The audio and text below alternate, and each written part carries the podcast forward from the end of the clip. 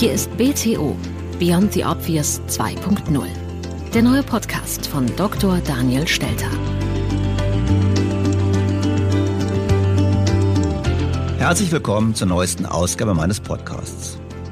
Am heutigen Ostersonntag beginnt die neue Podcast-Staffel. Wir kürzen den Namen auf BTO. Dahinter steckt natürlich immer noch Beyond the Obvious.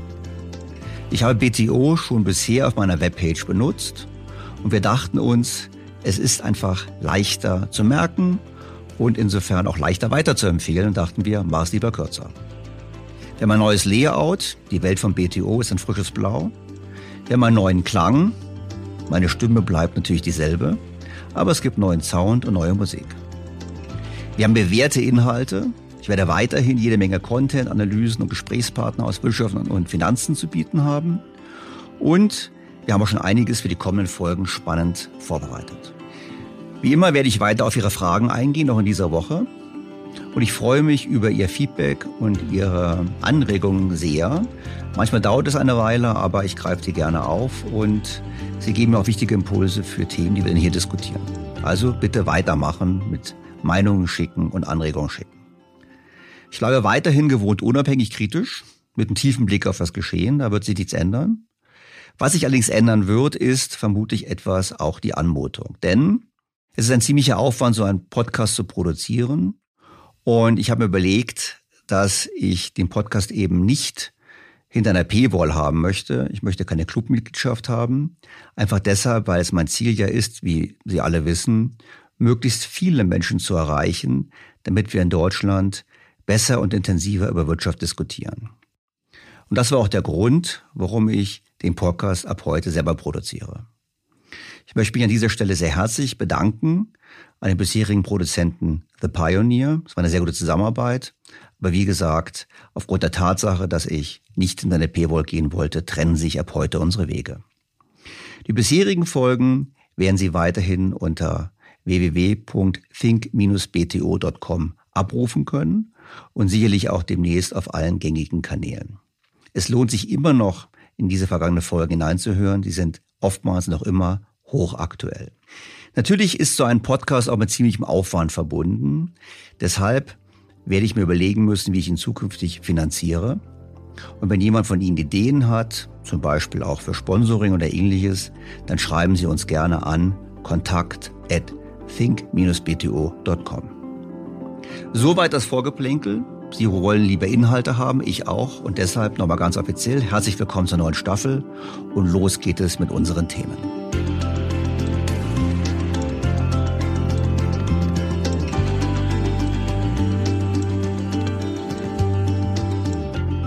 Wir gehen zuerst in die USA, denn es kommen gute Nachrichten aus den USA, genauer gesagt aus New York, der Stadt aller Städte, New York kehrt zur Normalität zurück. Und das hat einen ganz einfachen Grund. Da wird geimpft. Zwei Impfungen pro Minute sind da eine Selbstverständlichkeit und es werden immer mehr. Some breaking news to tell you about in the race to vaccinate. The news coming out of Albany just moments ago. Governor Cuomo announcing that New Yorkers 30 years of age and older will be eligible to receive the COVID 19. That's beginning at 8 a.m. tomorrow morning. And then a week after that, it'll expand even more. All New Yorkers 16 years of age and over will be eligible to receive the vaccine. That's beginning April 6th. All of this happening as the governor announced more than 2 million total COVID 19 vaccines vaccine doses have now been administered in New York State. Das Impfen in den USA funktioniert also sehr gut. Dort geht es Schlag auf Schlag, während in Deutschland die meisten noch auf eine Impfeinladung warten. Ja, gut, das ist natürlich zum einen die Folge einer erfolgreichen Impfkampagne, die wir gesehen haben, deren Grundlage übrigens von Donald Trump gelegt wurde, was ja auch mittlerweile in deutschen Medien auch diskutiert wird. Ich meine, er hat sehr frühzeitig massiv Ressourcen mobilisiert, frühzeitig eingekauft, aber auch die Produktion gesichert, auch die Logistik gesichert oder beziehungsweise wenn nicht selber, so hat er zumindest kompetente Leute damit beauftragt, das zu tun. Und das hat natürlich einen ganz großen Vorteil für Joe Biden, dass er sich eigentlich nicht mehr mit Corona beschäftigen muss, sondern er kann den Blick auf die Zukunft richten. Und genau das hat er in der vergangenen Woche getan. It's a once in a generation investment in America, unlike anything we've seen or done since we built the interstate highway system and the space race decades ago. In fact, It's the largest American jobs investment since World War II. It will create millions of jobs, good paying jobs. It will grow the economy, make us more competitive around the world, promote our national security interest, and put us in a position to win the global competition with China in the upcoming years. It's big, yes. It's bold, yes. And we can get it done. Ja, 2000 Milliarden Dollar sollen investiert werden in den USA. Äh, witzigerweise, auch Trump hatte so etwas versprochen vor seiner Wahl, hat aber nicht geliefert. Und schon vor fünf Jahren habe ich dazu geschrieben, dass natürlich so ein Programm der beste Ansatz wäre eigentlich, um die Stagnation, die wir seit der Finanzkrise erlebt haben, auch in den USA, mit aller Macht zu überwinden. Also dieses Thema der säkularen Stagnation, auch mal ein Thema gewesen in früheren Ausgaben vom Podcast, zu überwinden. Und deshalb ist es natürlich richtig, das zu tun. Das ist aber auch nicht ohne Probleme, denn Joe Biden spricht es an, er möchte den Wettkampf mit China gewinnen. Das setzt natürlich voraus, dass man nicht nur viel Geld ausgibt, sondern dass man das Geld auch richtig ausgibt. Also auch wofür man es ausgibt, ist entscheidend. Denn es können nur die Dinge wirklich den US-Amerikanern langfristig helfen, die die Produktivität steigern. Produktivität war immer wieder Thema hier im Podcast, auch gerade mit Blick auf Deutschland. Und man muss ganz klar sagen, die Stagnation der Produktivitätsfortschritte in den vergangenen Jahrzehnten war ein wichtiger Grund dafür, dass die wirtschaftliche Aktivität sich nicht so gut entwickelt hat und vor allem auch der Wohlstand nicht mehr in dem Maße gewachsen ist, wie er hätte wachsen können und auch müssen, gegeben die demografische Entwicklung. Vor dem Hintergrund ist es hochspannend zu sehen, was in den USA passiert. Und es wird auch Nebenwirkungen haben, was nicht zu leugnen sein wird, ist sicherlich die Fragestellung, was passiert mit der Inflation? Es gibt nicht wenige, und zu denen würde ich mich auch zählen, die davon ausgehen, dass das auch dazu beitragen wird, dass die Inflationsraten in den USA höher sind. Und das muss a priori keine schlechte Nachricht sein im weltweiten Vergleich. Und damit sind wir auch schon beim Thema der Vergleich zu Europa, wo man ganz klar sagen muss, Europa ist jetzt natürlich in jeder Hinsicht abgeschlagen, sowohl bei den Impfungen, aber auch was das Thema betrifft des wirtschaftlichen Aufschwungs, hinken wir gegenüber den USA deutlich hinterher und die schon bestehende Lücke wird sich weiter erhöhen. Offen ist sicherlich die Frage, wie das Ganze finanziert werden soll. Joe Biden ähm, nennt da zwar einige Ideen, aber ich bin sicher, das wird nicht ausreichend sein. We're going to raise the corporate tax. It was 35%, which is too high. We all agreed five years ago it should go down to 28%, but they reduced it to 21%. We're going to raise it back to up to 28%.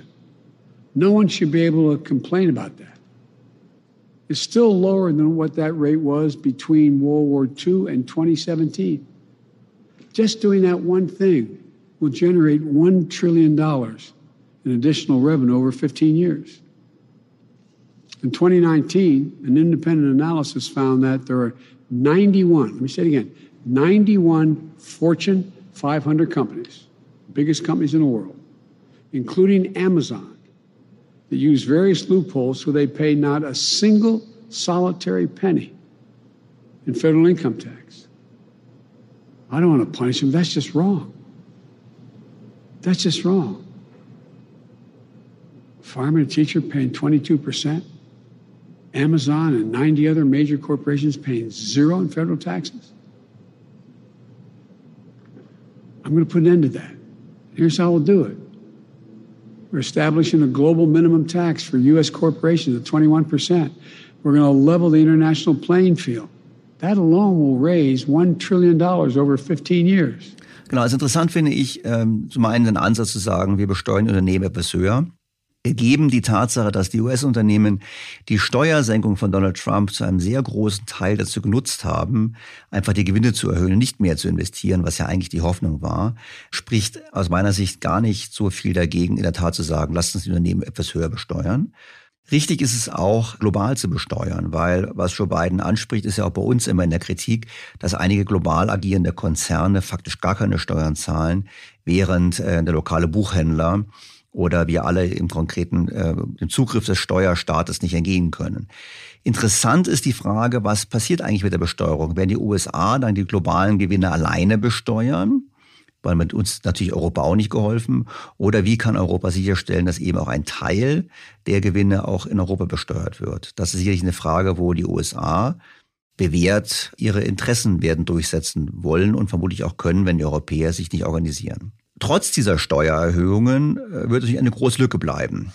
Und was da durchscheint, ist meines Erachtens, dass sich die Anhänger der sogenannten Modern Monetary Theory, MMT, letztlich in der beiden Administration äh, durchgesetzt haben. Das Thema hatten wir auch schon früheren Podcast. Ich denke an die Diskussion mit Dirk Ehns in der 38. Folge im letzten August, immer noch nachhörenswert. Und ich glaube, dass diese Überlegung eben den Großteil dieses Infrastrukturprogramms über die Notenbank zu finanzieren, denn nichts anderes ist MMT, wiederum erneut das Thema Inflation in Vordergrund stellen wird in den kommenden Jahren. Das Infrastrukturprogramm der USA wird uns sicherlich in künftigen Folgen noch intensiv beschäftigen. Für heute ist wirklich festzuhalten, die USA nutzten das Momentum der überwundenen Corona-Krise. Sie nehmen den Kampf, den Wettkampf der Systeme mit China an. Sie geben den Takt vor und die EU hinkt hinterher. Und das gilt auch für Deutschland. Damit sind wir also wieder in Deutschland. Hier hat sich in den zurückliegenden Tagen Armin Laschet, der ja gerne Kanzler werden möchte, nach vorne gestellt und hat die Probleme beschrieben ohne ein Programm vorzulegen, das auch nur annähernd mit dem vergleichbar wäre, was Joe Biden präsentiert hat.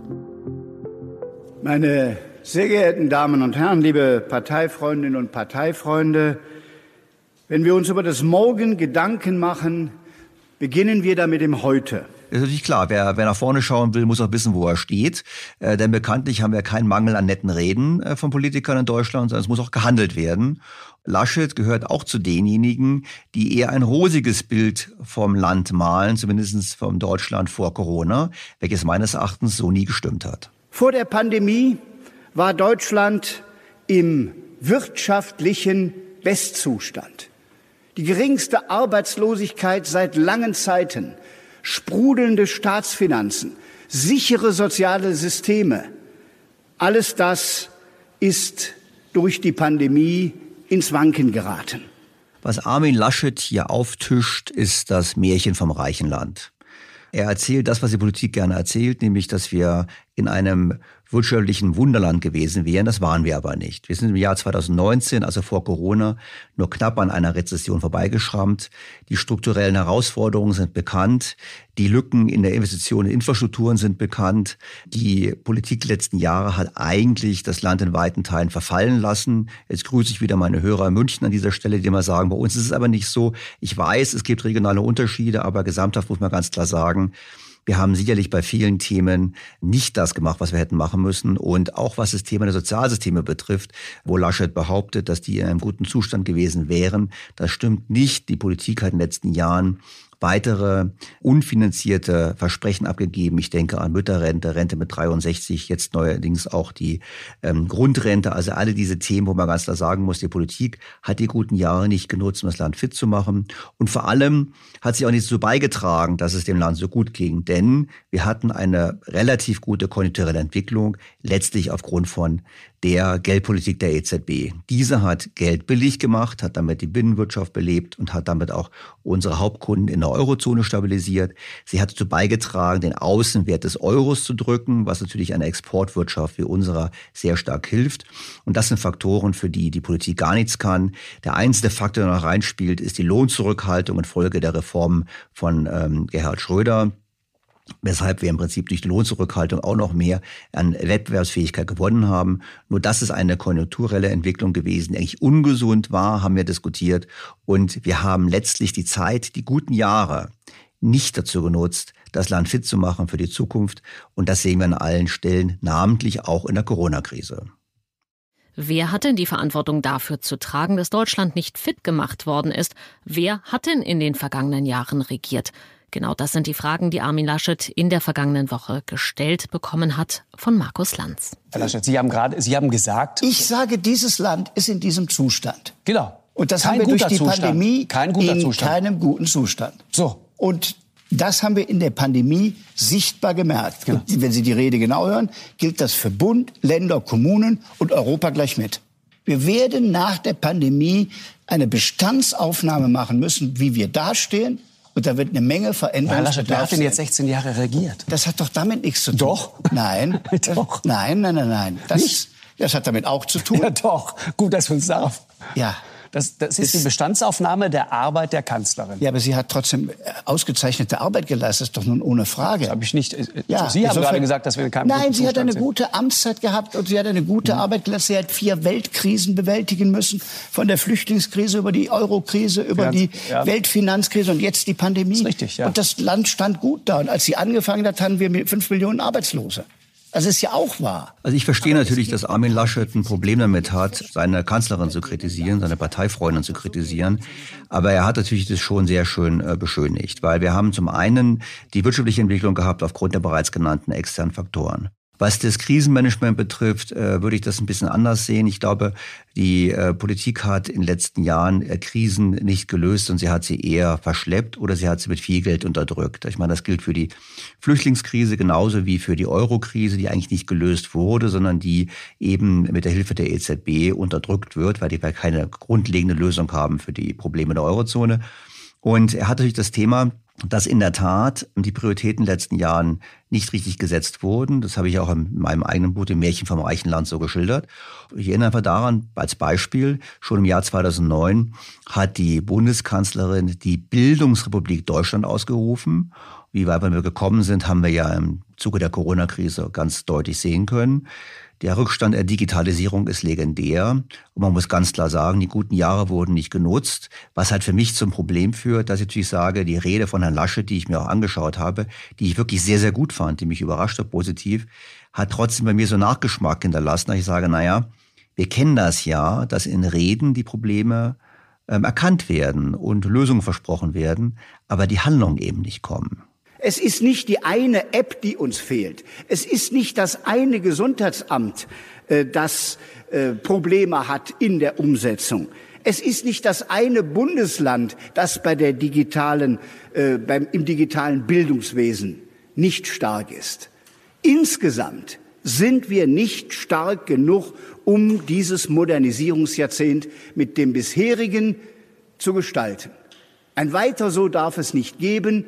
Die Fehler, die erkennbar sind, müssen jetzt angepackt werden. Staat und Verwaltung müssen digitaler, schneller und auch effizienter werden. Wir brauchen einen Kulturwandel. Es kann ja nicht sein, dass zusätzliches Geld für digitale Bildung bereitgestellt wird. Milliarden bereit liegen, aber aufgrund komplizierter Genehmigungsverfahren das Geld am Ende in der einzelnen Schule, bei der einzelnen Schülerin und dem einzelnen Schüler nicht ankommt. Großprojekte wegen aberwitziger Verfahren wiederholt werden müssen oder aus dem Ruder laufen. Und dass ausgerechnet wir Deutschen im eigenen Organisationstalent ersticken. Tja, saubere Analyse, würde ich sagen, äh, wie die ganze Rede eine sehr gute Analyse war. Nur die Union hat ja aufgerufen, Input zu geben zu einem Wahlprogramm. Und ich meine, es ist ganz klar, die große Herausforderung, vor der die Union steht, wie das ganze Land ist, wir brauchen ein Sanierungskonzept für Deutschland. Wir brauchen auch den Willen, das Land zu sanieren. Es wurde offensichtlich jetzt für alle, dass das Märchen vom reichen Land eben nicht stimmt. Und ähm, da wäre halt meine Hoffnung, dass in der Tat etwas passiert. Bis jetzt ist die Diskussion in Deutschland noch lange nicht so weit. Herr Laschet hat vielleicht dahingehend einen Beitrag geleistet, einen neuen Ton zu setzen. Und ähm, ich habe ihm, wie ich ja hier im Podcast versprochen habe, mein aktuelles Buch Ein Traum von einem Land auch geschickt, habe von ihm nichts zurückgehört. Also zumindest, wenn Herr Laschet das hört, was ich jetzt bezweifle, aber wenn es ihm erzählt. Das Buch ist in der Staatskanzlei. Wenn es nicht weggeworfen wurde, muss es sich doch noch irgendwo in Düsseldorf ähm, auffinden lassen. Der Blick lohnt, weil in der Tat glaube ich, wir brauchen ein dringendes Sanierungsprogramm für Deutschland. Ein weiter so kann nicht funktionieren. Meine Sorge ist halt, gebe ich ganz unumwunden zu, auch Gefahr laufend dann von dem einen oder anderen Hörer des Politiker-Bashings bezichtigt zu werden, äh, sehe ich halt die Gefahr, dass es immer gute Reden gibt vor der Wahl und nach der Wahl eben nichts Grundlegendes geschieht. Bis zur Wahl sind es noch ein paar Monate. Heute beschäftigen wir uns nach wie vor noch mit Corona und den Folgen. Wir stehen möglicherweise vor dem nächsten großen Lockdown, der noch oder wieder ein bisschen härter werden soll. Wie sinnvoll sind denn Lockdowns überhaupt? Andreas Bovenschulte, Bremer Bürgermeister, hat im Deutschlandfunk Zweifel angemeldet. Zweifel an Ausgangsbeschränkungen, die von der Bundeskanzlerin gefordert werden. Bovenschulte sagt, sie werden nichts bringen.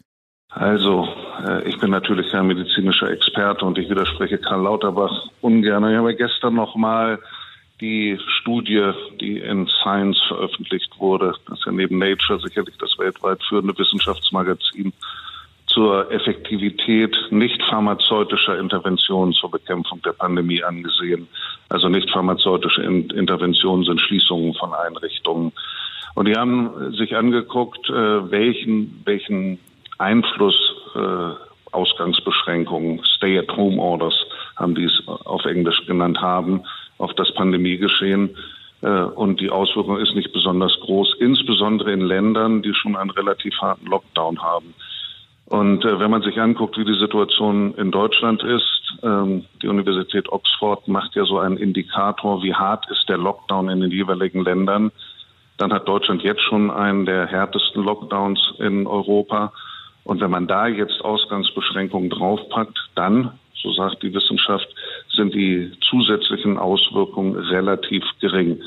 Nun will ich trotzdem nicht ausschließen, dass es sinnvoll sein kann, bei steigenden Inzidenzen Ausgangsbeschränkungen in Betracht zu ziehen. Nur dann muss man vorher auch alle milderen Mittel, die zur Verfügung stehen, ausgeschöpft haben. Und das ist ja der Punkt. Wir haben diese milderen Maßnahmen nicht überall ausgeschöpft und wir setzen sie nicht durch. Und es lohnt übrigens ein Blick in diese Science-Studie und ähm, ich habe die am Samstag auf meinem Blog auch kurz zusammengefasst veröffentlicht, die Highlights.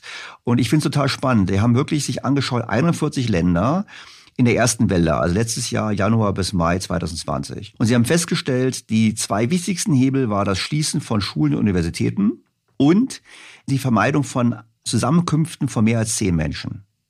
Und zwar fokussiert auf Restaurants, Bars und Nightclubs. Also Bars, Nachtclubs, sonst was. Alles andere hatte fast keinen spürbaren Effekt. Also die Schließung von kleinen Geschäften, von Kaufhäusern und ähnlichen hatten faktisch keinen Effekt. Und wenn man dann auf diese Maßnahmen eben noch ähm, Ausgangssperren lassen hatte, hatte auch das fast keinen messbaren Effekt mehr. Und ich bin dabei, wir in Deutschland sollten eben wirklich sagen, lasst uns die sinnhaften Maßnahmen ergreifen und diese Maßnahmen auch durchsetzen, statt wenn man die simple Maßnahmen nicht durchsetzt, weitere Verschärfungen beschließen. Das passt ganz stark in das Bild, was eigentlich Herr Laschet ja auch skizziert hat von einem Land, was im Prinzip die falschen Prioritäten setzt und nicht in der Lage ist, in der größten Krise seit 1945 die richtigen Maßnahmen zu ergreifen. Was ich auch spannend finde, ist, dass, wenn man sich mal anschaut, was die Weltgesundheitsorganisation vorgeschlagen hat vor Corona. Also vor Corona haben die bereits gesagt, dass bei Atemwegserkrankungen man im Prinzip keine Lockdown-Maßnahmen ergreifen sollte, sondern man sollte die Risikogruppen besonders schützen. Das tun wir bekanntlicherweise immer noch nicht. Und man sollte eben auch verhindern, dass man sozusagen quasi mit simplen Maßnahmen die Wirtschaft runterfährt und das gesellschaftliche Leben zurückfährt, ohne einen großen Nutzen dafür zu bekommen. Und wir haben, obwohl es vorher von der WHO nicht empfohlen wurde, genau das jetzt gemacht in der Krise. Und wir haben gesehen, dass der Erfolg gemischt ist. Vielleicht ein Wort noch zu den Schulen. Ja, die Studie zeigt, dass Schulen zu schließen richtig ist, wenn man die Verbreitung von Infektionen reduzieren möchte. Und man hat witzigerweise in Großbritannien gesehen, wo ja viel besser Daten erfasst werden als bei uns, dass im Herbst trotz der regelmäßigen Tests, die stattgefunden haben, fast 40.000 Fälle dann über Universitäten zustande gekommen sind. Und deshalb ist die Frage sicherlich, wenn wir die Schulen offen halten wollen, was wir sollten, dass wir dort eben ein ganz enges Testregime brauchen. Und wenn wir in Deutschland jetzt diskutieren, ob wir testen, ob wir zweimal in der Woche testen und dann noch die Frage aufwerfen, ob die Tests freiwillig sind, dann sind wir natürlich auf dem falschen Dampfer. Wir können auf der einen Seite nicht in den Schulen nicht ausreichend testen und auf der anderen Seite eine Ausgangssperre im Land diskutieren. Das passt schlichtweg nicht zusammen, zeigt uns aber, dass wir nach zwölf Monaten von Corona leider eben noch nicht ausreichend gelernt haben. Besonders betroffen von der ganzen Entwicklung sind natürlich die Hotels. Die Hotels, die übrigens in der Studie nicht aufgetaucht sind als große Infektionstreiber. Und deshalb spreche ich heute mit jemandem aus der Branche, nämlich mit Dr. Clemens Ritter von Kempsky. Dr. Clemens Ritter von Kempsky ist promovierter Mediziner und Betriebswirt und Geschäftsführer eines Luxushotels im Harz in Sachsen-Anhalt. Auf den ersten Blick die perfekte Kombination inmitten der Pandemie, Arzt und Hotelier. Und auch auf den zweiten Blick ist diese Kombination perfekt. Clemens Ritter von Kempski hat all seine Talente und all sein Wissen zusammengeführt. Wie können Hotels öffnen, trotz des Coronavirus? Seine Antwort ist mit einem ausgeklügelten, detaillierten und wissenschaftlich überprüften Hygieneplan. Dieser Plan soll nicht nur für sein Hotel gelten, nein, er sagt, alle sollen ihn gern übernehmen, kopieren und sehr gern verbessern. Denn eines ist ihm klar, ein Lockdown ist keine Lösung, ein Lockdown ist der Verzicht auf eine Lösung. Rita von Kemski, herzlich willkommen in meinem Podcast. Vielen Dank, äh, Dr. Stelter. Was würden Sie normalerweise am Ostersonntag machen? Diese, diese Folge des Podcasts erscheint am Ostersonntag. Wie wird das normalerweise bei Ihnen in den Hotels ausschauen? Also wir wären ein vollgebuchtes Hotel, würden Ostereier im Hotelpark verstecken und äh, mit den gesamten Familien ein wirklich auch wie aussieht, schönes Osterfest feiern können. Aber die Realität ist eine andere, oder? Das Hotel ist geschlossen, richtig? Ähm, die Realität ist, dass unsere Gäste frustriert zu Hause sitzen, also wirklich ähm, zum Teil äh, den Tränen nah und sagen, wir wollen endlich mal raus. Wir wollen endlich mal wieder gut essen, Ruhe mit der Familie haben, ausschlafen, verwöhnt werden. Nichts lieber täten wir und wir verstehen das auch nicht, denn das Hotel ist da und wäre auch bereit. Also insofern könnte ich mir vorstellen, dass Sie das ein bisschen komisch finden, dass in Mallorca Urlaub möglich ist und im Harz nicht. Herr Stelter, Mallorca und Schlachthöfe auf, Hotels, inländische Hotels und Außengastronomie zu. Das verstehe ich einfach nicht. Jetzt gehen wir mal zurück, bevor wir mal auf die vielleicht auch Lösungsmöglichkeiten noch kommen. Ich meine, jetzt haben wir ein Jahr Pandemie. Ich gehe davon aus, Sie haben ja auch vor einem Jahr es anders gesehen. Ich meine, vor einem Jahr gab es einen Lockdown. Ich nehme an, Sie haben sich nicht gefreut, aber ähm, wie, war das denn damals? Ich meine, es kam wahrscheinlich sehr spontan. Was hat es für Sie bedeutet, was das für Ihre Arbeitsplätze bedeutet? Dieser Lockdown kam tatsächlich wie ein Tsunami über uns. Ähm, wir wussten nicht, was da passiert. Wir wussten nur, das ist groß, da müssen wir durch. Ich erinnere mich noch sehr genau ähm, an den 18. März letzten Jahres. Das war übrigens ein Freitag. Äh, wir hätten bis Sonnabend aufhaben dürfen. Da bin ich morgens aufgewacht und habe einfach entschieden, ähm, ich mache heute zu. Ähm, das ist eine sehr einsame Entscheidung, die Sie da treffen. Die können Sie auch nur mit sich selber ausmachen. Bin also nach, ins Hotel gefahren, habe die Gäste gebeten, Verständnis zu haben, zu fahren. Mitarbeiterversammlung einberufen, das erklärt, ähm, Garantie über Aufstockung, Kurzarbeitergeld gegeben, Lebensmittel verteilt, alles was verderblich ist und dann das Hotel runtergefahren. Und dann? Dann habe ich die operative Leitung der Direktion abgenommen. Ähm, ich habe die gesamte Kommunikation an mich gezogen und mich auf das so gut es ging Unbekanntheit vorbereitet. Dabei ist Kommunikation oberste Pflicht gewesen. Das heißt, wir haben also regelmäßig Abteilungsleitermeeting gemacht. Ich habe äh, alle zwei, drei Tage auf den Webseiten gepostet, Briefe geschrieben an den Mitarbeiter, Chatrooms für die Abteilungsseite eingerichtet, all so etwas. Ja, dann einfach gewartet, äh, was denn die Politik so da entscheidet. Es ist aber wahrscheinlich auch mit vielen Kosten verbunden. Also ich nehme an, Sie haben ja nicht nur die laufenden Finanzierungskosten für das Hotel, sondern Sie haben ja wahrscheinlich auch so ein paar Mitarbeiter, die trotzdem beschäftigen müssen. Ein Hotel können Sie nicht anschalten wie ein Lichtschalter an aus. Das heißt, äh, zum Beispiel dieses äh, Hotel, äh, das größere Wellnesshotel von uns, liegt mitten alleine im Wald wenn Sie dort die Technik nicht täglich warten und laufen lassen, die Schwimmbäder, die Lüftungsanlagen, die Kühlanlagen, all das, dann kriegen Sie sie auch nie wieder an. Das heißt, Sie haben also die gesamte Technik läuft einfach weiter. Sie haben Ausgaben und Beschäftigungsnotwendigkeiten für Mitarbeiter, die dann nicht in Kurzarbeit sind, zum Beispiel in der Kommunikation mit dem Gast draußen. Das macht die ganze Reservierung, Sales Marketing läuft, Buchhaltung. Erinnern Sie sich doch nochmal an das Mehrwertsteuerchaos, was dort verursacht worden ist. Also bis heute äh, ungeklärt. Ähm, äh, Security, Sie müssen ja das Hotel bewachen, weil sonst ähm, finden Sie es auch nachher nicht wieder nach einem Jahr. Das sind alles Kosten, die müssen Sie weiter tragen, für die Sie eben keine Aufwendungsentschädigung kriegen und auch nicht über Kurzarbeitsgeld abgedeckt sind. Und natürlich Finanzierungskosten, was weiß ich nicht alles. Wie ist es jetzt überhaupt mit, wie war Ihre Erfahrung mit den, mit den Hilfen? Weil ich habe natürlich im Podcast schon diverse Beispiele gehabt von, von Unternehmern, die eigentlich verzweifelt waren bezüglich der Hilfen. Hatten Sie da bessere Erfahrungen? Also wurde Ihnen, haben Sie im Rahmen der Rettungsprogramme der Bundesregierung und des Landes ausreichend Mittel bekommen? Also, ähm, wir selber, ja, wir haben gute Erfahrungen gemacht dahingehend, dass wir schnelle Abschlagszahlungen bekommen haben. Das liegt aber einfach an einem hervorragenden Wirtschaftsprüfer, mit dem wir zusammenarbeiten. Ich weiß aber von so vielen, die monatelang, also wirklich alle sämtliche Ersparnisse zusammengekramt haben, um irgendwie noch die letzten Leute zu bezahlen oder irgendwelche Rechnungen bezahlen. Das ist im Großen eben nicht gut gelaufen. ich persönlich muss sagen, es ist gut gelaufen.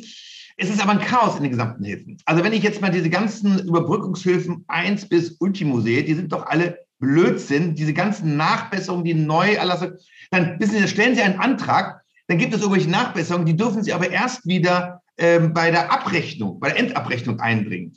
Oder dann sage ich mal, das äh, äh, wird vielleicht einige äh, Kollegen von mir nicht freuen, die November- und Dezemberhilfen, die waren, die waren göttlich für uns. Die haben vielleicht ein bisschen kompensiert, was davor verbockt und was jetzt auch wieder verbockt wird. Es ist aber ein Chaos und das ist das Problem, Herr Stelter. Wir haben keine klare Strategie, wie wir die tatsächlichen pandemiebedingten Kosten bei der vergessenen Branche, will ich mal nennen, mit zweieinhalb Millionen Arbeitnehmern einigermaßen realistisch aufarbeiten, abfangen und damit die Betriebe am Leben halten. Niemand will Geld verdienen, aber wir müssen die Betriebe weiter aufrechterhalten, denn wir brauchen diese Betriebe. Diese Betriebe sind ja nicht nur eine selber eine wichtige äh, Wertschöpfungsbranche, sondern sind der maßgebliche Impulsgeber für den ländlichen Raum. Und da sehe ich zum Beispiel einen, einen enormen Schaden gerade stehen, weil es werden viele Hotels und Gastronomien im ländlichen Raum nicht mehr eröffnen. Und damit ist das, was den ländlichen Raum attraktiv macht, ist auf Jahrzehnte verdorben. Und damit verlieren wir ja auch die Fachkräftezuwanderung im ländlichen Raum, was die dort ansässige Industrie betrifft. Wir verlieren die Lebensqualität für die Bevölkerung. Das ist ein Desaster, das sieht zurzeit bloß noch keiner. Was Sie im Prinzip sagen, ist, es trifft die Branche hart, aber es geht nur darüber hinaus. Das heißt, Sie haben einen Ausstrahlungseffekt, gerade in, Sie sind jetzt in Ostdeutschland, also eher in, in, in Gegenden ohnehin mit schwieriger Wirtschaftsstruktur und schwieriger, schwieriger Demografie. Da sagen Sie im Prinzip, es gibt sozusagen einen Effekt, wenn das Hotel wenn die Hotels oder die Restaurants nicht mehr überleben, dann hat es auch noch Implikationen für andere Firmen. Wenn Sie nicht essen, gut essen gehen können, nicht schlafen können, dann wird kein Tourist kommen. Und es sind die Touristen, die übrigens, und das ist eine ganz wichtige Aussage, äh, immer wenn man über Tourismus denkt und die Wertschöpfung, denkt ja jeder an Hotellerie und Gastronomie. Herr Stelter, das ist nur 45 Prozent der Story. 55 Prozent der gesamten Wertschöpfung passiert in der Dienstleistung und im Handel. All das bricht weg einschließlich der, Attrakt der mit der Attraktivität. Und das hat eben Auswirkungen auf A, die ortsansässige Industrie im ländlichen Raum und die Lebensqualität der ortsansässigen Bevölkerung. Es laufen ihnen die Leute weg. Sie sehen ja, was wir an mittlerweile Jobs vernichtet haben in der, im Tourismus. Diese sind abgewandert in andere Branchen. Wir werden einen Fachkräftemangel kriegen. Wir kriegen, die Ausbildungen sind nicht mehr attraktiv, sie gehen runter. Das sind alles Nachklappwehen von wirklich dramatischen Auswirkungen, die zurzeit in Berlin nicht einer mal im Ansatz erkennt, denn sonst hätten sie schon längst reagiert. Ich möchte noch mal ergänzen, wir hatten ja schon mal kurz vorher uns, uns schon mal kurz vorher unterhalten vor dem Podcast, ergänzen, dass Sie auch erwähnt hatten im Gespräch mit mir, dass es ja bei Ihnen äh, mittelständische Unternehmen gibt, die Fachkräfte brauchen ja. und dass eben, wenn die Fachkräfte anlocken wollen, das sehr stark davon abhängt, was die Gegend zu bieten hat. Und wenn der Tourismus nicht da ist, dann ist die Gegend eben noch unattraktiver sozusagen für diese Fachkräfte und dass sozusagen dann andere Branchen, die gar nichts mit Hotellerie und Tourismus zu tun haben, dann auch getroffen werden dadurch. Wir sitzen im südlichen Sachsen-Anhalt, im Südharz, und da haben wir zwei Großarbeitgeber, äh, mit denen ich äh, natürlich auch viel spreche, und die sagen, es ist eine Katastrophe, da rauschen ähm, Fachkräfte montags morgen aus Nordrhein-Westfalen an und sind am Freitagmittag wieder verschwunden. Das ist doch keine Lösung. Diese gesamte Verödung des ländlichen Raums wird vorangetrieben, indem eben tatsächlich der Tourismus hier gerade zerstört wird, der eben den ländlichen Raum attraktiv macht. Wenn eine Fachkraft heute bereit ist, sich zu bewegen mit seiner Familie, dann schaut sie sich natürlich den Arbeitgeber an, sagt also, was ist da mein Lohn, was ist das Paket, was er mitbringt, wie ist der Arbeitgeber. Aber natürlich guckt er sich an, wo ziehe ich eigentlich hin? Und wenn ich dort keine vernünftigen Schulen, Krankenhaus, aber auch keine Restaurants haben, keine Kultur, keine Bar, kein Theater, äh, nicht irgendetwas, wo ich hingehen kann mit den Kindern, dann zieht er da nicht hin. Ganz klar. Also das heißt, wir brauchen mal als Zwischenfazit, wir brauchen ein Sanierungskonzept für das Hotel- und Gaststättengewerbe, vor allem im ländlichen Raum nach Corona. Ich glaube, das ist mal das erste Zwischenfazit. Aber ich würde gerne mal ein bisschen zurückblicken. Wir hatten letztes Jahr hatten Sie den Lockdown. Ich glaube, da haben Sie, haben wir alle verstanden. Die Politik, wir waren nicht vorbereitet daraus, war die Maßnahme. Aber Sie haben ja dann Konzepte entwickelt. Ich meine, Sie waren bestimmt im Sommer offen, nehme ich mal an. Sie haben Hygienekonzepte entwickelt. Sie haben die ganzen Maßnahmen umgesetzt. Ich meine, wie ist das denn, wenn im Herbst plötzlich wieder gesagt wird, ihr müsst zumachen, obwohl ja alles vorbereitet habt? Ja, das ist ähm, also schlicht einfach ein Staatsversagen gewesen. Ähm, der Zufall will es oder ist halt ähm, die Entwicklung gewesen. Ich bin ja Mediziner, dass wir die größte Mutter-Kind-Kurklinik in Nordrhein-Westfalen haben, ähm, die auch zuerst geschlossen wurde. im Rahmen des ersten Lockdowns und dann sind wir als systemrelevant eingestuft und wir durften mit sehr, sehr detaillierten Konzepten, die intensiv von den ähm, zuständigen und übrigens sehr fähigen Gesundheitsämtern vor Ort geprüft wurden, äh, wieder öffnen. Diese Konzepte haben dazu geführt, dass wir A, Anreisepatienten sehr früh herausfanden, ob die infiziert waren und selbst Ausbrüche innerhalb einer Kur, ähm, auch bei Mitarbeitern und Patienten so gut managen konnten, dass wir weiterhin ähm, geöffnet bleiben durften. Dieses Konzept, dieses erfolgreich erprobte Konzept, habe ich auf die Hotellerie umgeschrieben und zwar so, dass sie eben keiner großen Investition, auch keiner großen Organisation bedarf, sondern mit lokal ansässigen Fachkräften aus dem Gesundheitswesen umsetzbar war für fast jedes Hotel im ländlichen Raum. Und ich will Ihnen nur ein Beispiel sagen. Wir haben das dann bei uns im Hotel auch im Oktober eingeführt und übrigens auch publiziert. Und zum Beispiel einen Mitarbeiter positiv rausdiagnostiziert in Quarantäne schicken können, bevor die Person positiv getestet wurde, die beim Mitarbeiter angesteckt hatte. Also es zeigt, es funktioniert. Dieses Konzept habe ich der Politik vorgeschlagen. Das war im Prinzip, also ganz kurz, war so im Prinzip ein Konzept, wo sie intensiv testen. Sie testen die Mitarbeiter, sie testen die Hotelgäste intensiv und verhindern so den Ausbruch, weil sie im Prinzip Menschen identifizieren, die das Virus schon tragen, aber es gar nicht merken. Ich habe das Modellkonzept jetzt gestern übrigens eingereicht bei der Politik, wie wir das nun endlich machen können. Denn man muss ganz ehrlich sagen, Herr Stelter, im Oktober haben wir diese Teststrategie bereits entwickelt. Da waren die ganzen Testüberlegungen alle noch in Kinderschulen. Wir hatten das bereits dort angekündigt, wie es geht. Die Politik hat jetzt reagiert und. Ähm also immer, Sie haben es im Oktober schon vorgeschlagen. Also Sie haben gerade gesagt, gestern, Sie haben es im Oktober schon vorgeschlagen, der Politik, aber dann hat die Politik gesagt, sie braucht es nicht, oder wie muss ich es vorstellen? Wir haben im Oktober das bereits publiziert, wie es geht, also die ganze Teststrategien. Und es ist jetzt eben auch so gewesen, dass, also Gott sei Dank, wir haben einen Ministerpräsidenten Haselhoff, der hat das jetzt aufgegriffen und hat gesagt, äh, er interessiert sich wenigstens dafür. Also erst, wo die Bundeskanzlerin endlich diese Modellprojekte reinge reingesetzt hat, Paragraph 14 ist das der neuen Verordnung. Jetzt fängt man an, sich damit auseinanderzusetzen. Ja, die vier Monate haben wir verpasst, aber immerhin, unser Ministerpräsident hat es zumindest jetzt aufgegriffen und ich bin sehr gespannt, was dabei rauskommt. Wir haben es sehr detailliert jetzt nochmal ausformuliert. Ich sage, es ist zwingend, dass wir diese exemplarischen Beispiele, es geht nicht um Flächenöffnung wie Rheinland-Pfalz oder auch nicht Tübingen, vor denen ich also große Hochachtung habe, vor dem Mut übrigens. Es geht doch gar nicht darum, dass wir immer alles richtig machen. Es geht darum, dass wir wirklich das Bestmögliche probieren. Und das muss man, was Rostock angeht, was Tübingen angeht, das muss man den Herrn Oberbürgermeister dort lassen. So, dieses Konzept sieht eben nicht vor, die einfach unkontrollierte Öffnung aller Hotels, dann gucken was passiert. Nein, unter einem sogenannten T-Shape-Modell, das heißt ein quer horizontal gespannter Schutzschirm, wo wir die gesamten ähm, Hygiene, Sicherheits- und Verhaltensregeln drin haben, sehr detailliert. Und dann das T, das ist diese vertikale Stütze, wo wir unternehmensspezifische ähm, Ansätze für das Unternehmen ausgearbeitet haben, jetzt mal für ein und zwei Hotels. Und ich sage, lasst das zu und derjenige, der seinen Laden infektionssicher führen darf, der darf einfach aufmachen. Denn warum soll ein Schlachthof aufmachen dürfen und die Hotels nicht? Das ist nicht zu erklären, weil wir sind, wenn wir mal zum Beispiel die Evidence-Based-Studie nehmen vom RKI, die haben ja gerade die Hotels, das RKI hat das Gefährdungspotenzial in Subgruppen unterteilt, in 17 Stück. Und Nummer 16 und 17 sind Hotels, Parks und Spielplätze.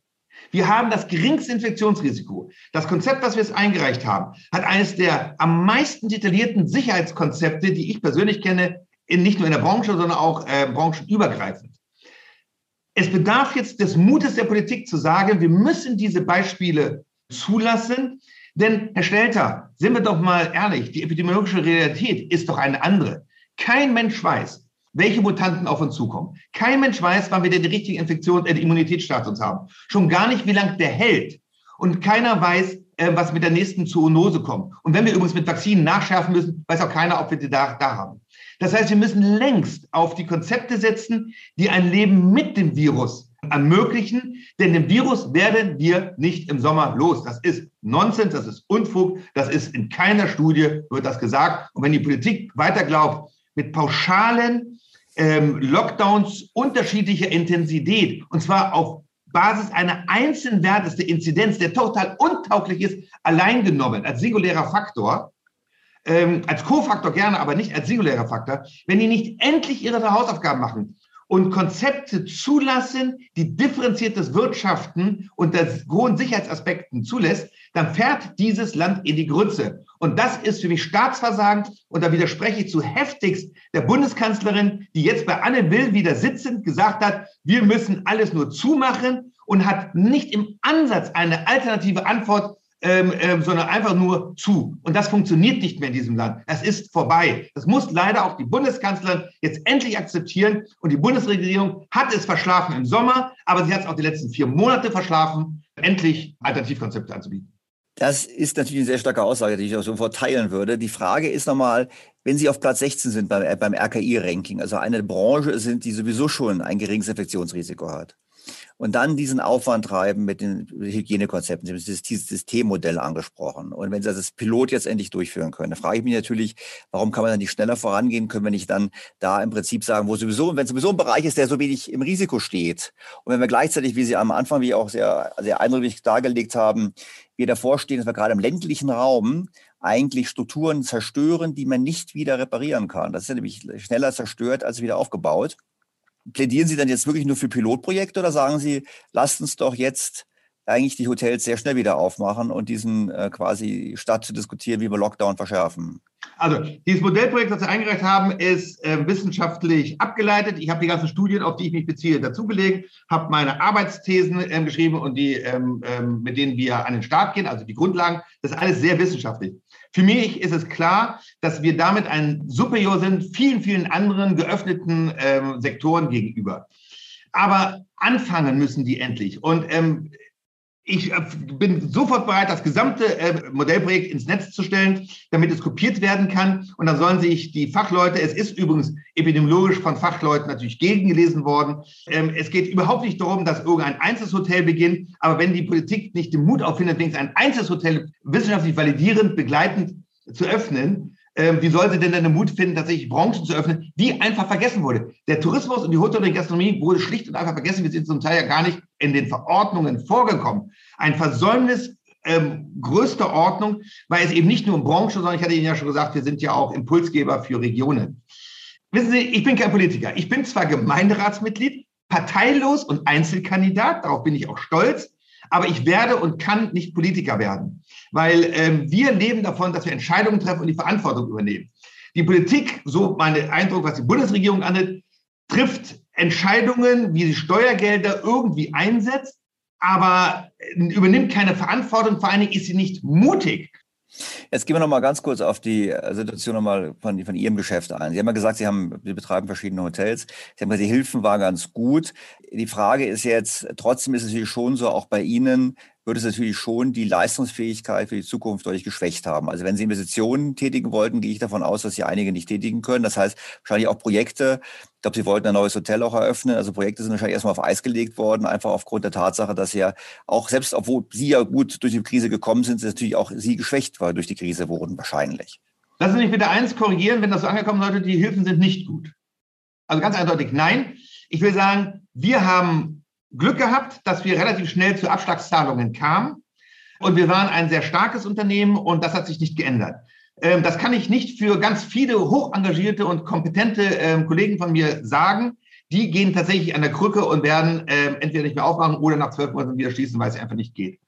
Was ich einfach fordere, sind sehr viel einfachere Systeme, wie wir diese Branche A wieder retten und äh, erstellt haben. Äh, es gibt da eine Überlegung, die will ich gerne hier mal formulieren. Die hört sich vielleicht am Anfang komisch an, aber sie ist gar nicht so unmöglich. Womöglich es eine ganz einfache Lösung. Statt dieser 25.000 Hilfsverbesserungen äh, und immer wieder äh, FAQs und ähm, all den ganzen Kram, könnte man rein theoretisch für die 2020er sagen, wir gleichen das Bilanzdefizit der Hotellerie Gastronomie aus. Warum? Ganz einfach. Dort sind ja mittlerweile auch Hilfen geflossen, sind alles in die Bilanzen mit, mit eingegangen. Wir hatten da noch Zeiten, wo wir haben wirtschaften dürfen und wir haben zum Beispiel, auch wir haben zum Beispiel Versicherungsentschädigung bekommen im ersten Lockdown. Das hat uns enorm geholfen. Da hatten wir wirklich eine Versicherung, ähm, nicht der deutsche Marktführer, aber eine andere tolle Versicherung, die hat einfach reagiert. Das war, war toll. Diese würden alle in die 20er, 20er Defizite reinfließen, werden also mit berücksichtigt und würde vor allen Dingen auch abdecken unsere extra Personalkosten, die wir haben wie schon vorhin erklärt, eben in Technik und Security. Und, mhm. und vor allem, es gibt einen weiteren Punkt. Die Bundesregierung hat angeboten, Verlustrückträge mehrere Jahre zurück zuzulassen. Das heißt, dort fließen dann wieder Steuern zurück. Wenn wir die Verluste aber ausgleichen auf, auf Bilanzebene 2020, dann gibt es keine Steuerrückerstattung. Und dieses Geld würde nach unserer Einschätzung ausreichen, cross-subventioniert die Familienunternehmen zu stützen, die wir eben dann auffangen, indem wir die Verluste ausgleichen. Ich glaube nicht, dass, das, dass dieser Vorschlag eine hohe Cash-Relevanz für den Staat hätte. Und deshalb für 2020. Also ich will es mal, dass das für die Hörer nochmal nachvollziehbar ist. Was Sie im Prinzip sagen ist, wir haben letztes Jahr Umsatz gehabt. Wir haben auch vielleicht ein paar gute Sommermonate gehabt, wenn das Wetter gut war und die Leute alle gekommen sind. Das ja. ist sicherlich beim einen oder anderen auch der Fall. Und wir haben mehr oder weniger gut Hilfen bekommen. Trotzdem hat das nicht gelangt, weil wir haben ja einige Fixkosten. Wir haben ja trotzdem auch, wenn geschlossen waren, Kosten gehabt.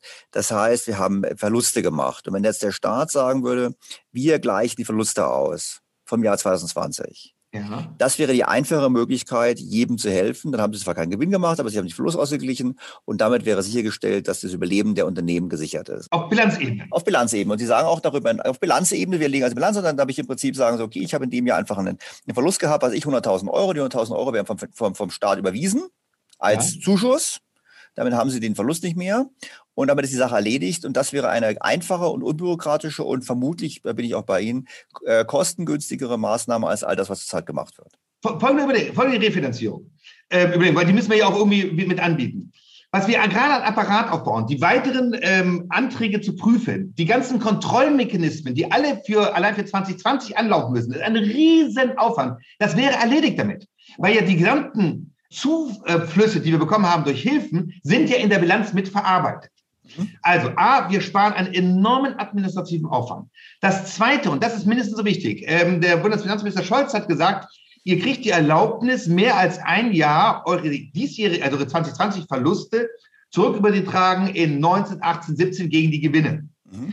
Das würde ja für diese starken Unternehmen bedeuten, okay, ich bekomme Steuerrückflüsse. Die geschwächten, oft Familienunternehmen, und das ist das Entscheidende, diese oft nicht so starken, und das sind ja Familienunternehmen, können das nicht.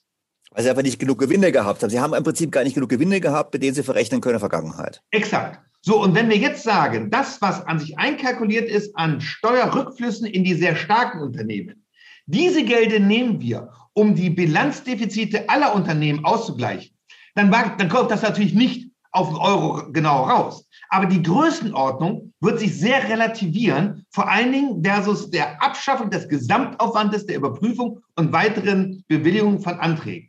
Das ist für 2020. Ich habe eine große Sympathie dafür, weil das würde eigentlich, müsste Herr Scholz ja auch dafür sein. Er spricht doch immer davon, dass die, äh, die starken Schultern mehr tragen sollen. Das ist ja sein ganzes Credo auch im, im Bundestagswahlkampf, der sich abzeichnet.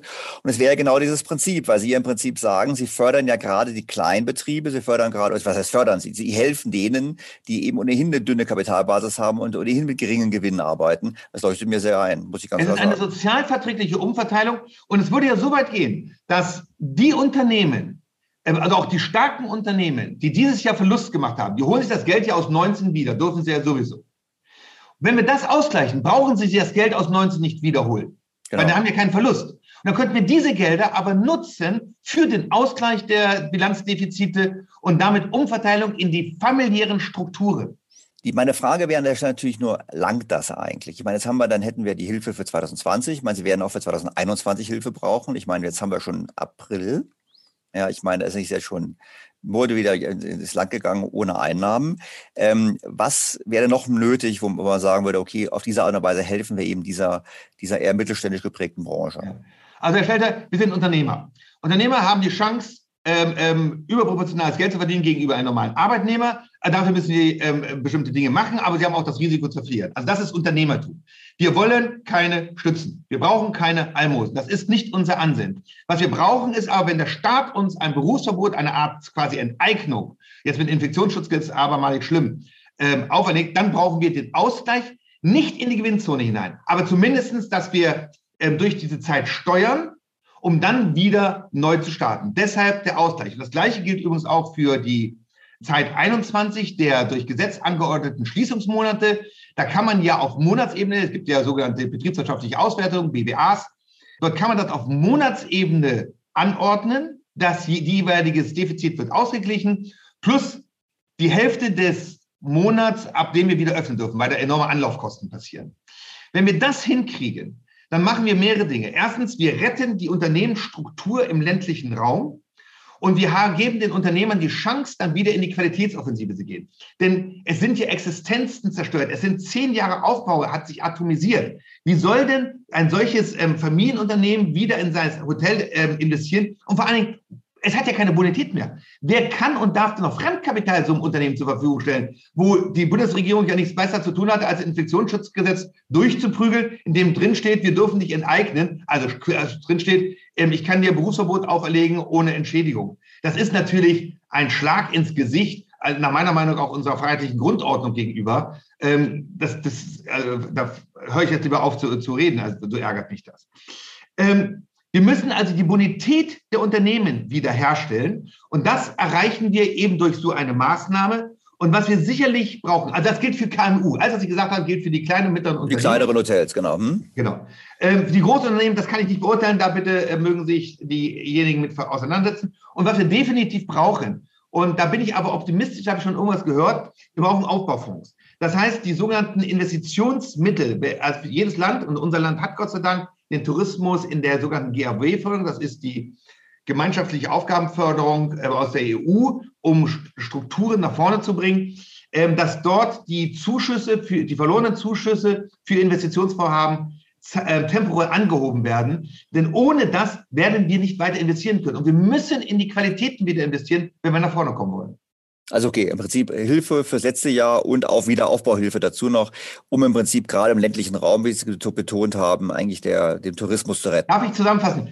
Aus, bilanzielles Ausgleich der von 2020, Refinanzierung habe ich dargestellt, Ausgleich auf Monatsbasis in den Jahren, solange wir im Lockdown verharren müssen und dann Aufbaufonds für die Hotellerie Gastronomie. Entscheidend ist aber, lassen Sie uns endlich wieder an den Markt gehen weil ähm, nach Malle fliegen oder auch ins außereuropäische Ausland mit einem negativen Test wiederkommen und dann zu gucken, was passiert, aber inländische Hotels nicht besuchen können und die Außengastronomie geschlossen halten, Herr Stelter, das versteht die Bevölkerung auch nicht mehr. Und wir als Fachbranche sowieso nicht. Ich verstehe es auch nicht. Da haben wir vollkommen Konsens. Abgesehen davon, es dauert eine Weile. Ich meine, wenn ich Ihnen jetzt sagen dürfte, jetzt, wir sind jetzt ja, wir sind ja Mittwoch vor, vor Ostern, wenn ich jetzt sagen würde, Sie dürfen Ostersonntag doch aufmachen, geht, geht eh nicht, oder? Sie nein, brauchen ja mindestens einen Vorlauf von ein paar Wochen, oder? Ja, nein, nein, also das würden wir auch nicht machen. Also wir würden es jedenfalls nicht machen, weil wir dann da die Qualität nicht sicherstellen können, mit der wir unsere Hygienekonzepte umsetzen. Wir müssen, äh, da ist ja ganz viel zu tun.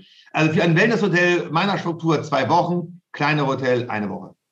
Alles klar, dann würde ich mal sagen, zumindest als kurzfristiger Appell, damit wir wenigstens demnächst wieder in Hotels fahren können, bitte die richtige Entscheidung treffen und nicht von weiteren Lockdowns sprechen, was die Politik gerade macht. Ähm, ich fand das eine ganz faszinierende Anregung. Ist für mich die Frage noch, Sie haben gesagt, Ihr Konzept wollen Sie zur Verfügung stellen, das sollten Sie auf jeden Fall. Dann müssen wir mal schauen, wie ich dann auch ähm, auf meiner Webpage einen Link dazu mache, dass das wirklich für jeden verfügbar ist, damit im Prinzip möglichst viele davon profitieren, weil ich meine, Sie profitieren davon, wenn möglichst viele Hotels sehr früh startklar sind, um mit Ihnen gemeinsam mit diesem Konzept voranzumarschieren und eben auf diese Art und Weise die Öffnung der Branche herbeizuführen, oder? Ja, ich bin dazu herzlich gerne bereit, aber lassen Sie uns das bitte Schritt für Schritt machen. Zuerst äh, möchte ich gerne die Reaktion ähm, unseres Ministerpräsidenten abwarten. Da habe ich große Hoffnung, denn das ist, der ist im, im Kopf ein Rebell und der kann das auch.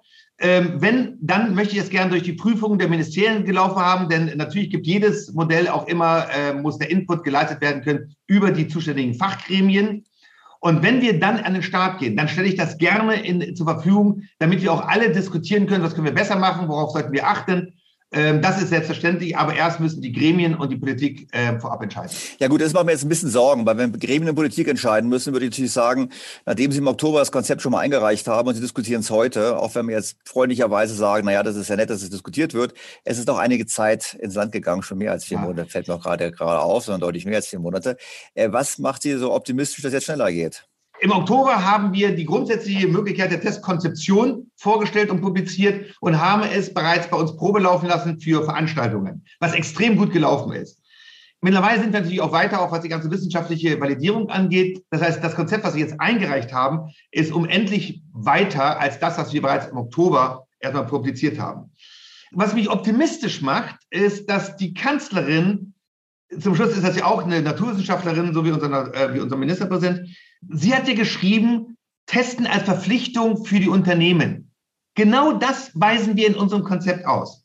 Das heißt, ich glaube, dass wenn ähm, es tatsächlich hocheskaliert werden könnte in die Gremien auf Bundesebene, dass man irgendwie erkennt, es ist ja genau das, was wir fordern.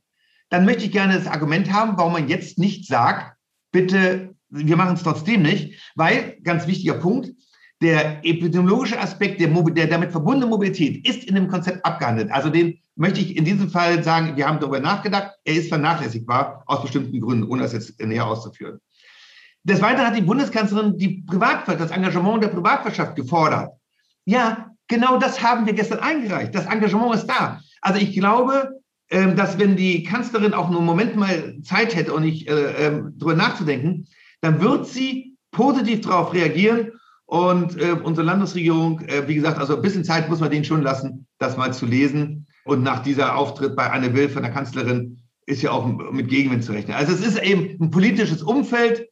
Fachlich sind wir gut, sind wir sauber. Und das wird mein Ministerpräsident schon erkennen. Frau Kemski, würde ich mal sagen, dann hoffe ich mal, dass das Gespräch, das wir jetzt beide geführt haben, dass das so einen Beitrag dazu leistet, dass wir der Politik gemeinschaftlich ein bisschen mehr Druck machen, dass es jetzt schneller geht, dass man intelligentere Maßnahmen ergreift. Ich habe große Sympathie dafür, intelligentere Maßnahmen statt dieser Hammermethode, Lockdown und Lockdown-Verschärfung, die sicherlich am Ende angekommen ist. Und es eigentlich sehr schade ist, dass wir jetzt zwölf Monate nach Beginn der Pandemie, mehr als zwölf Monate nach Beginn der Pandemie, die Diskussion auch führen müssen. Herr Dr. von Kemski, herzlichen Dank, dass Sie im Podcast mit dabei waren. Das war ein tolles Gespräch. Herr Dr. Schelter, danke Ihnen. Ich muss sagen, es hat nicht nur Spaß gemacht, es hat richtig gut getan. das ist gut.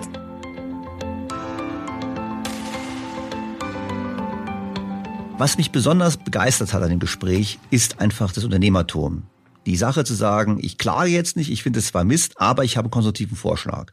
Und ich finde, genau das brauchen wir in Deutschland viel mehr. Wir brauchen innovative Konzepte, wir brauchen Unternehmer, die einen Weg gehen und wir brauchen eine öffentliche Verwaltung und eine Politik, die diese Wege nicht behindert, sondern befördert. Das wäre, glaube ich, der dringende Appell am heutigen Ostersonntag auch sicherlich im Namen aller Hoteliers, die in geschlossenen Hotels sitzen, während die Deutschen im Ausland Urlaub machen. Ich glaube, wir brauchen dringend einen anderen Weg und ich hoffe inständig, dass dieser Ansatz nicht nur in Sachsen-Anhalt äh, betrieben oder eine Zukunft hat, sondern deutschlandweit und das möglichst bald.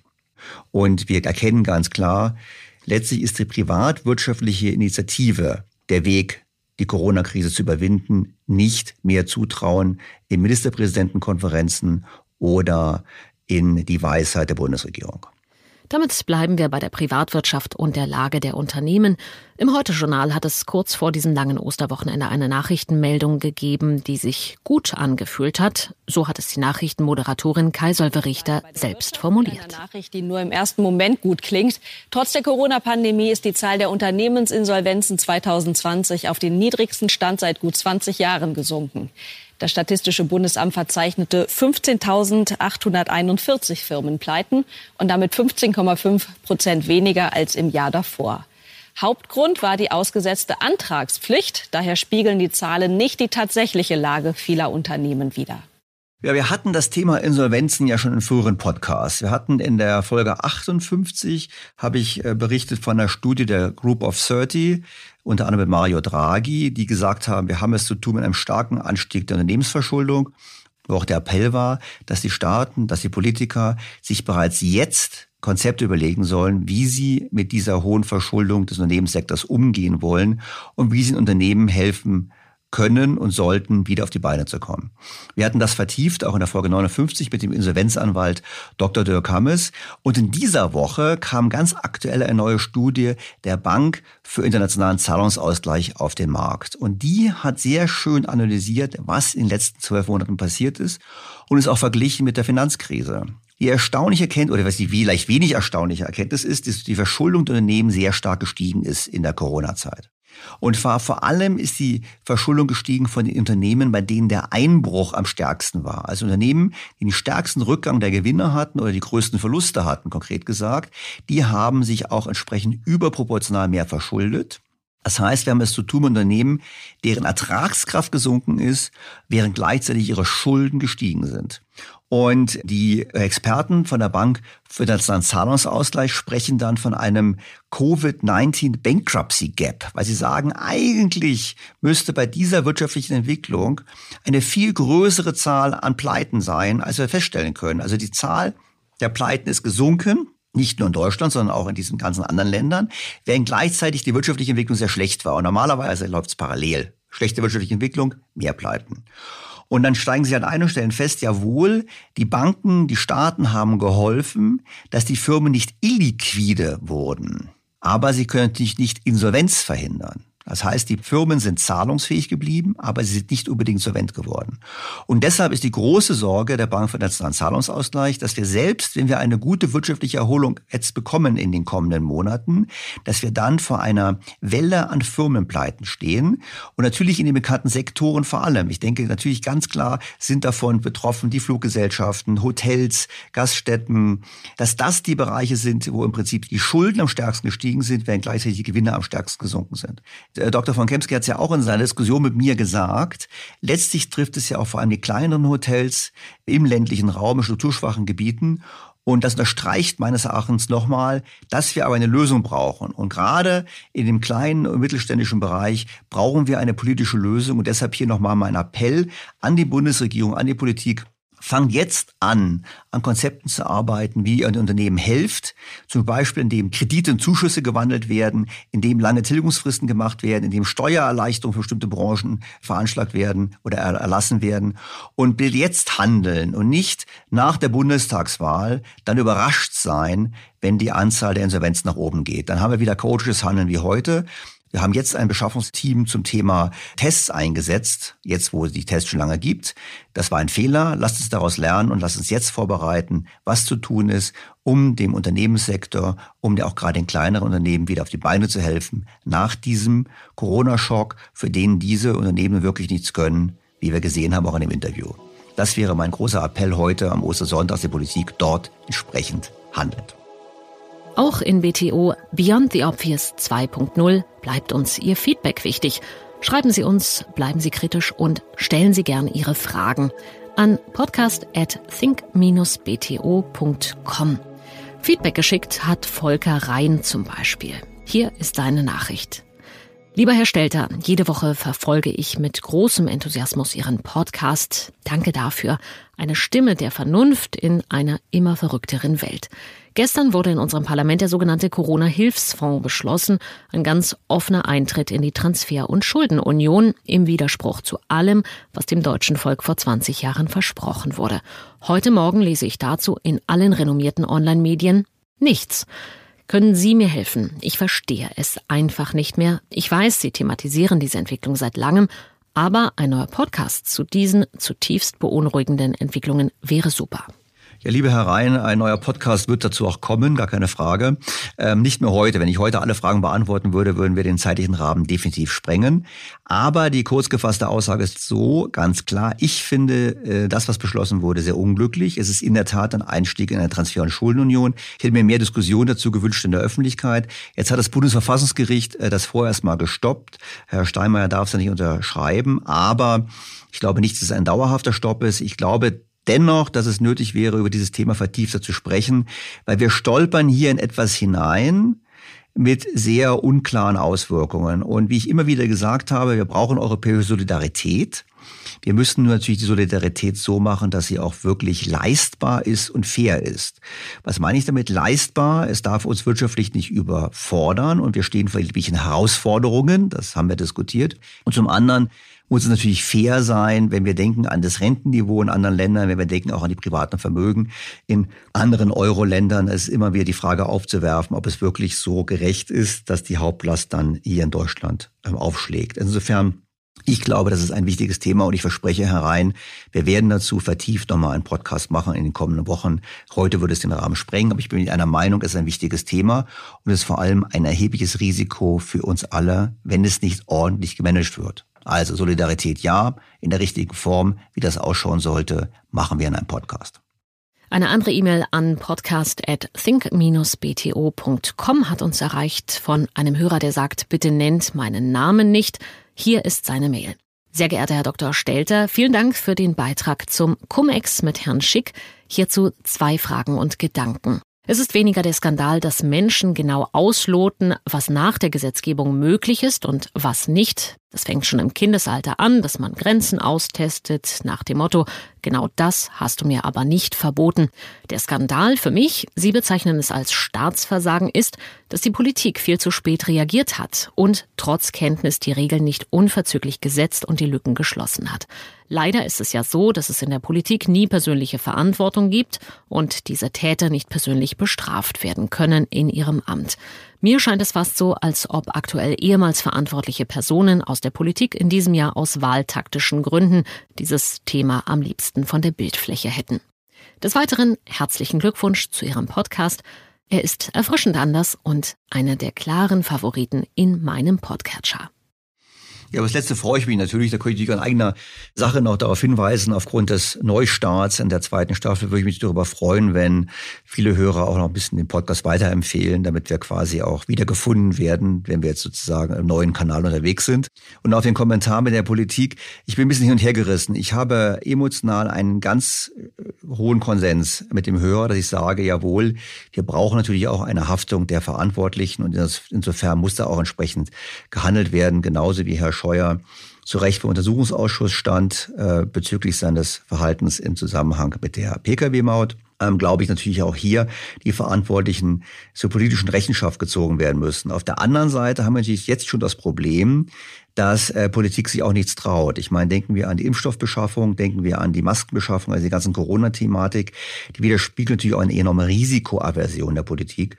Das ist hier eine Frage, wie können wir damit umgehen? Und ich habe dazu übrigens auch schon ein Gespräch geführt mit jemandem, der intensiv sich mit Verwaltungen beschäftigt, über die Frage, kann die deutsche Verwaltung eigentlich so umgebaut werden und so mobilisiert werden, dass sie in Zukunft besser wieder funktioniert. Da spielt auch das Thema der höheren Risikobereitschaft eine Rolle.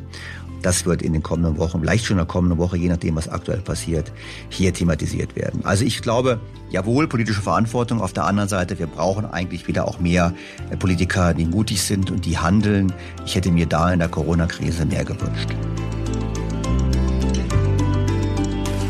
Das war die erste Folge der neuen Staffel BTO Beyond the Obvious 2.0 mit Dr. Daniel Stelter. Sie finden mehr Informationen und Hintergründe zur Finanz- und Wirtschaftslage in Daniel Stelters Blog think-bto.com. Herzlichen Dank fürs Zuhören. Hat Spaß gemacht, hoffe ich. Mir hat Spaß gemacht, ich hoffe Ihnen auch. Freue mich auf Ihr Feedback und auf ein Wiederhören in der kommenden Woche. Ihr Daniel Stelter.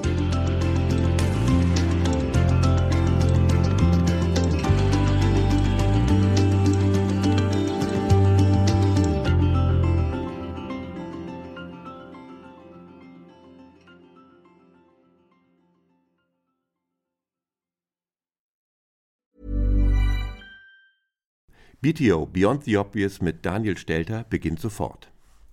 Ich bin Kai Dierke. Und ich bin Anke Huben.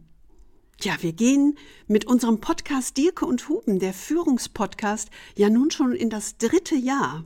Und für den Start in dieses Jahr haben wir uns wieder ein Thema ausgesucht, das uns alle umtreibt und fordert. Wir haben es genannt Krisenjahr 2024.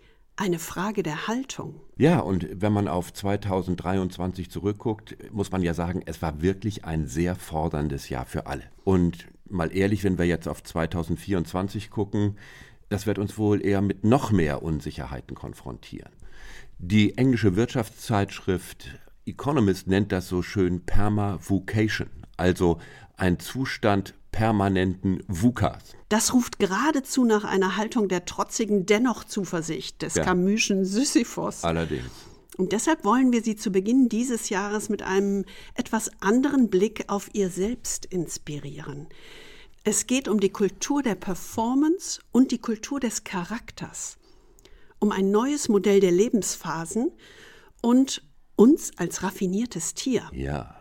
Ha, es geht um Adam 1 und um Adam 2. Was das ist? Na, hören Sie doch mal rein.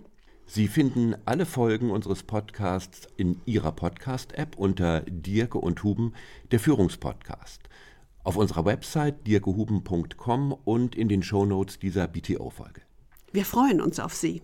Und bis dahin wünschen wir Ihnen viel Freude am Führen. Und jetzt geht es weiter mit Daniel Stelter in BTO. Intelligente Tools lassen Sie smarter arbeiten. Deshalb hat Workday KI in sein System integriert. Damit unterstützen Sie Ihre Workflows optimal und können sie bei Bedarf anpassen. Agilität auf Knopfdruck sozusagen. Workday, the finance and HR system for a changing world.